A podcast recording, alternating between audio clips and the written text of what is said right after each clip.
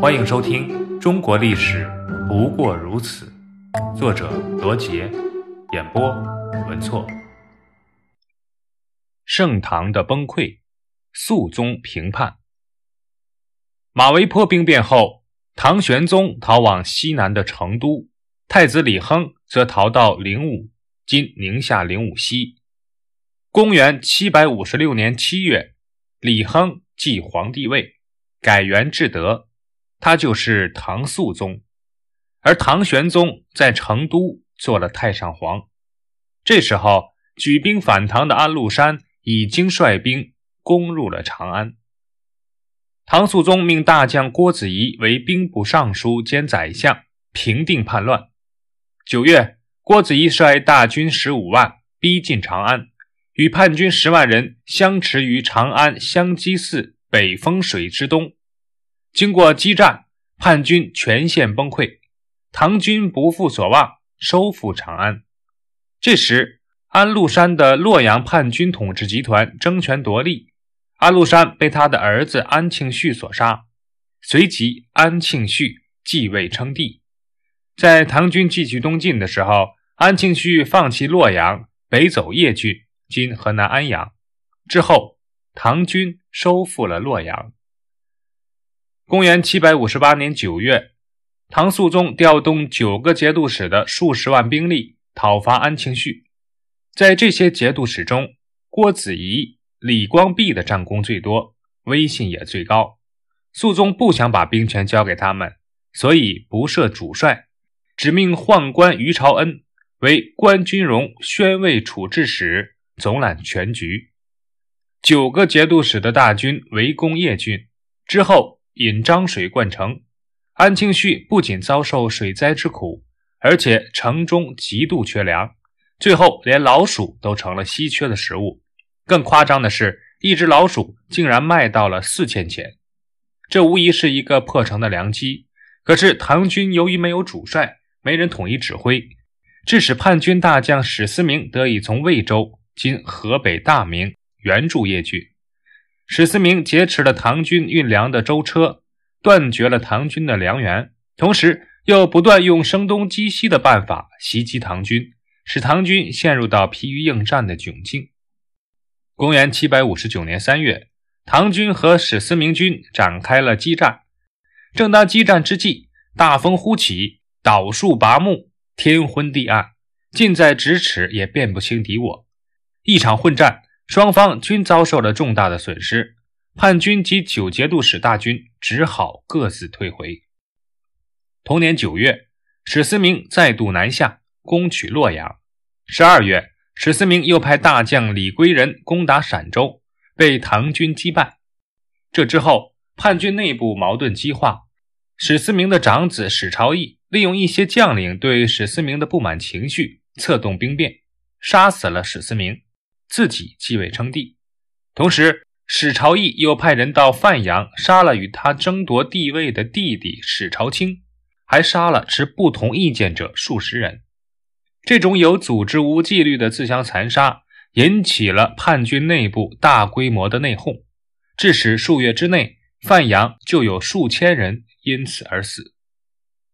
公元七百六十二年十月，肃宗病逝。他的儿子光平王李煜继位，为唐代宗。代宗命雍王李氏为天下兵马元帅，继续平定叛军。唐军东进，很快便攻下了洛阳。十一月，史朝义从蒲州北渡黄河，唐军追至昌乐，再度打败史朝义。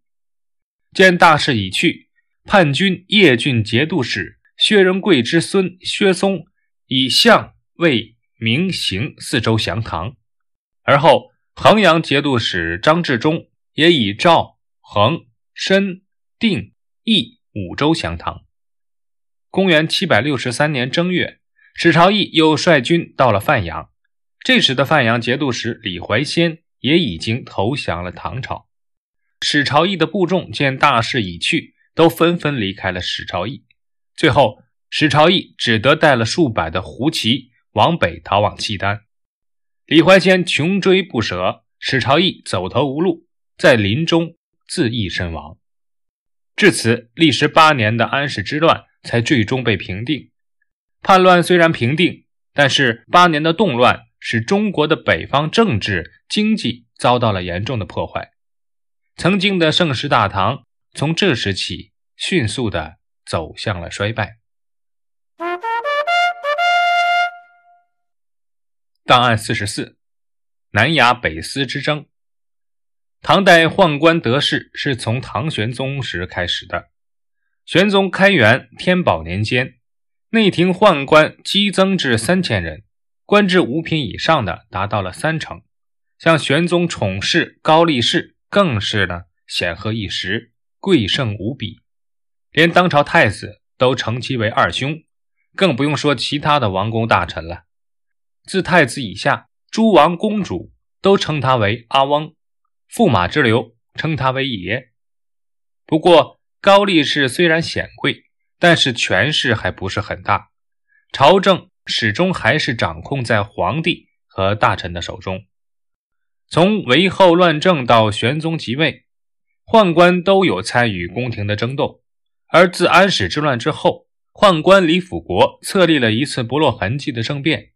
拥立肃宗后，唐肃宗李亨因强藩作乱，险亡齐国，因而遗计将帅，开始用自己宠信的宦官李林甫统帅禁军，开始了宦官掌权的先例。至唐代宗时。宦官的势力又进一步的膨胀，充任内枢密使，掌管机密，呈诏宣旨。至此，宦官开始逐渐的控制了军队和朝政，而皇帝却逐渐控制不了宦官，甚至反被宦官所控制。宦官的势力膨胀，侵害了旧有官僚集团的利益。宦官控制朝廷，不仅威胁皇帝，而且因利所趋，无事不争。这便和朝臣发生了冲突，日积月累，矛盾便开始激化。于是，官僚集团与宦官集团之间的斗争便日渐加剧。尤其是王丕、王叔文铲除宦官未果后，宦官则更为的猖獗。当时，宦官衙署在宫城，朝宫衙署在皇城，宫北皇南，因此人们称前者为北司。后者为南衙，二者形同水火，终至唐王。史学界把这场延续整个晚唐政局的斗争称之为南衙北司之争。